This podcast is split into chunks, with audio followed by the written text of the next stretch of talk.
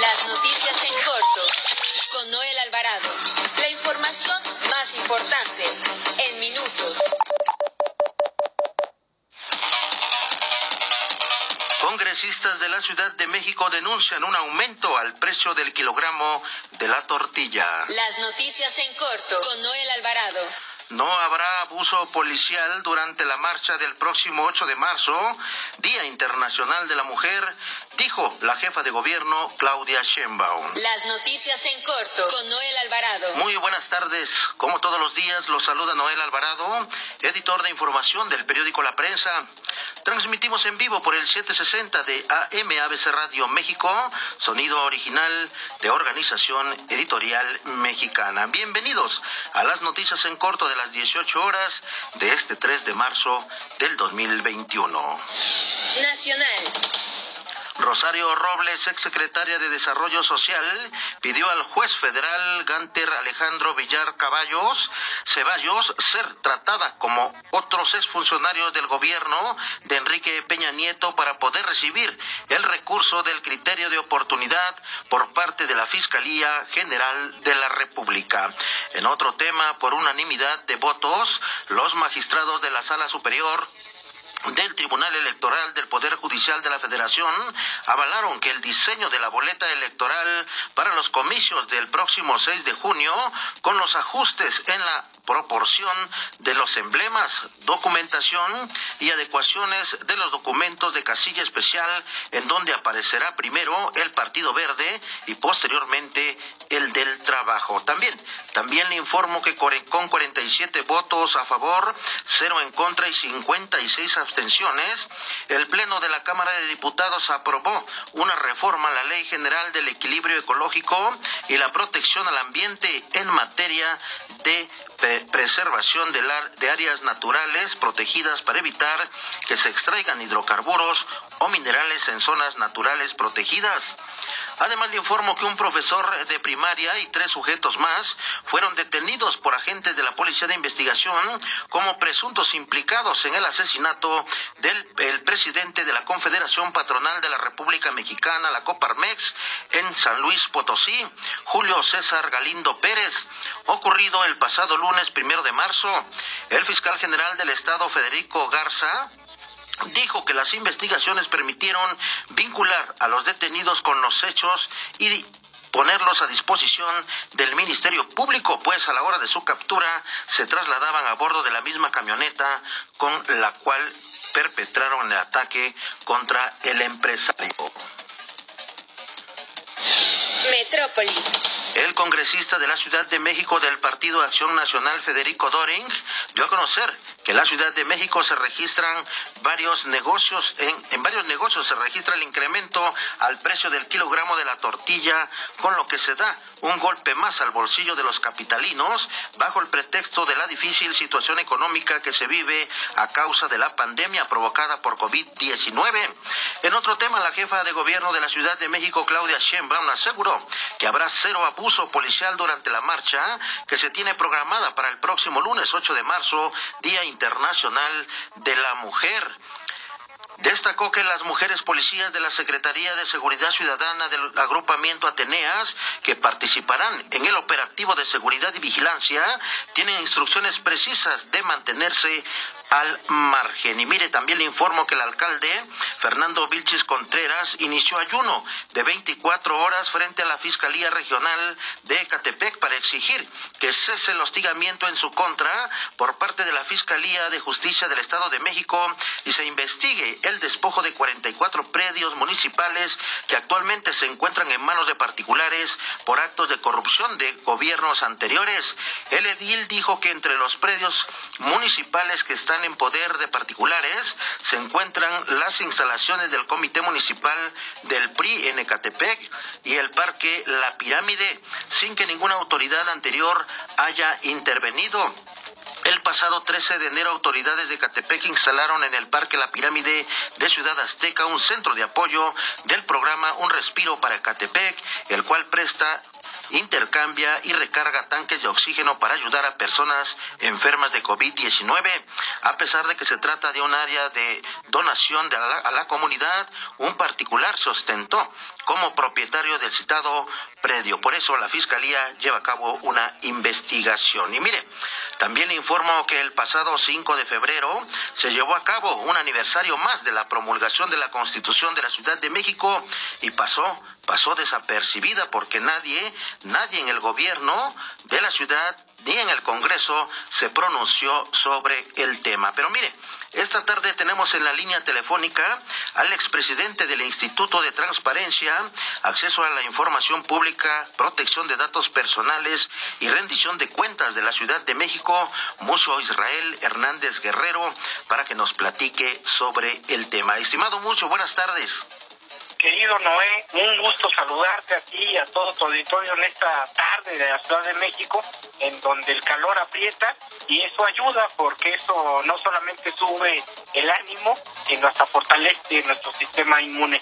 Saludarte y por supuesto, eh, como bien lo dices en la nota, hoy el tema de la constitución eh, política de la Ciudad de México eh, tuvo un tercer aniversario este 5 de febrero, hace casi un mes, y como bien dices, pues casi pasó desapercibido. Hay que recordar que en esta ciudad una de las reivindicaciones fundamentales era tener una constitución, tener una autonomía y ser pues un estado como cualquier otro estado, porque la ciudad capital tenía un régimen de excepción, básicamente un régimen de excepción en términos de su procuraduría, en términos de la seguridad pública y en una serie de temas que tenían que ser eh, básicamente concentrados con el Ejecutivo Federal.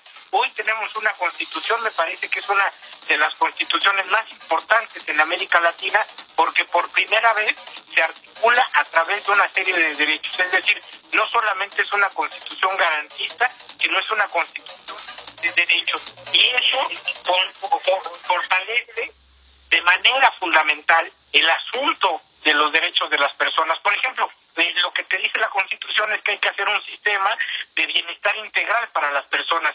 Claro, el asunto eh, implica básicamente todo lo que existe en la ciudad, programas sociales, asistencia, salud, sea integrado en una lógica que permita dar atención de manera mucho más eficaz y pronta a lo que hoy eh, se está se está haciendo. Me queda claro que hoy uno de los intereses fundamentales y la preocupación de muchas y de muchos pues es nuestra salud y hoy evidentemente la Constitución establece que debe de garantizarse, por ejemplo, el derecho integral a la salud o bien en el artículo del 66 al 69 se establece que debe de haber el principio del buen, de la buena administración o del buen gobierno. Y esto implica que básicamente todo el mundo tengamos buenos servicios, buenos derechos y si no la posibilidad precisamente de hacerlos exigibles a la administración pública. En realidad creo que esta constitución es una de las constituciones más avanzadas. El tema es cómo hacemos para que evidentemente se haga realidad y la podamos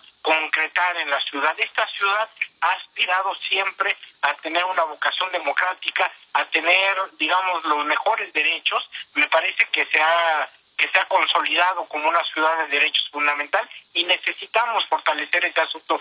Sin duda, en el próximo Congreso de la Ciudad de México se debe de establecer básicamente cuáles van a ser los lineamientos que se establezcan, eh, digamos, como leyes secundarias devenidas de la Constitución, particularmente uno muy importante, todo el sistema de rendición de cuentas, todo el sistema de transparencia que debe de manera transversal atravesar todas las instituciones con un toque de participación ciudadana. Es decir, la participación ciudadana va a ser el elemento esencial para poder gobernar el asunto de la ciudad a través de un sistema de planeación que permita, por ejemplo, que todos los presupuestos se hagan a través de una serie de indicadores de derechos fundamentales.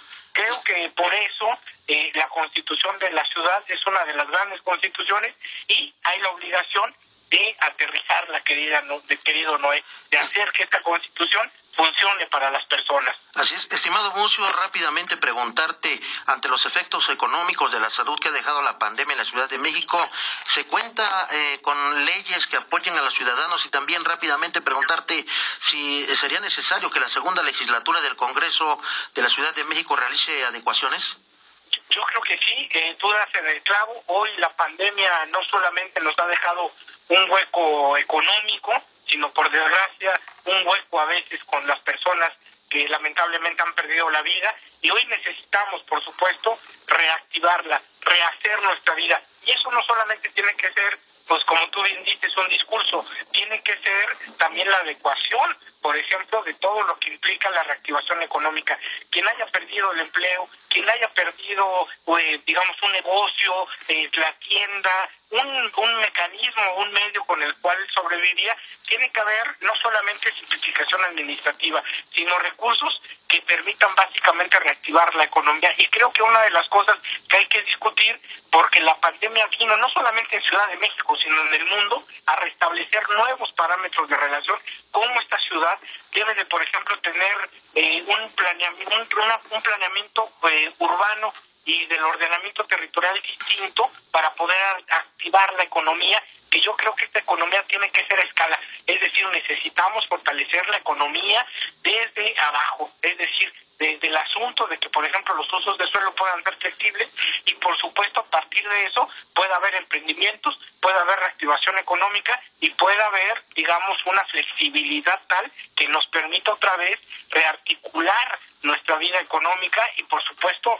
la vida social y, y, por supuesto, en muchos casos, otra vez nuestra, nuestra vida emotiva, porque esta pandemia ha dejado un hueco fuerte y creo que las instituciones deben de trabajar para eh, mejorar la calidad de vida y por supuesto reactivarnos, porque la vida eh, yo lo que creo es que se va a reactivar pronto y, las instituciones deben caminar junto con las personas para poderlo hacer y apoyarlas. Estimado Moncio, pues muy importante lo que nos comentas a los amigos radioescuchas de las noticias en corto. Te agradecemos mucho que hayas platicado con nosotros. Dejamos los micrófonos abiertos para otra ocasión y pues bueno, aquí estamos a la orden. Gracias, mi estimado Moncio. Un abrazo, querido Noé, y un abrazo para todo el auditorio. Disfruten la tarde, que finalmente la vida es bella. Muchísimas gracias. Gracias, estimado Mocio. Buenas tardes. Nota roja. Durante las primeras horas de este miércoles, elementos de la Secretaría de Seguridad Ciudadana y de la Secretaría de Gobierno de la Ciudad de México llevaron a cabo un operativo de revisión en cinco dormitorios y áreas comunes del reclusorio preventivo Varonil Oriente, ubicado en la colonia Lomas de San Lorenzo, en la alcaldía de Iztapalapa. La Secretaría de Seguridad Ciudadana reportó que en el operativo de revisión se aseguraron 20 teléfonos celulares, varias navajas, eh, una importante cantidad de marihuana, cuatro básculas grameras y dinero en efectivo. Con esto concluimos las noticias en corto de las 18 horas. Continúe con la programación de ABC Radio. Se despide Noel Alvarado. Nos escuchamos mañana al mediodía. Las noticias en corto con Noel Alvarado. La información más importante en minutos. Visítanos en www.abcradio.com.mx. Síguenos en nuestras redes sociales y escucha nuestros podcasts en Spotify y iTunes.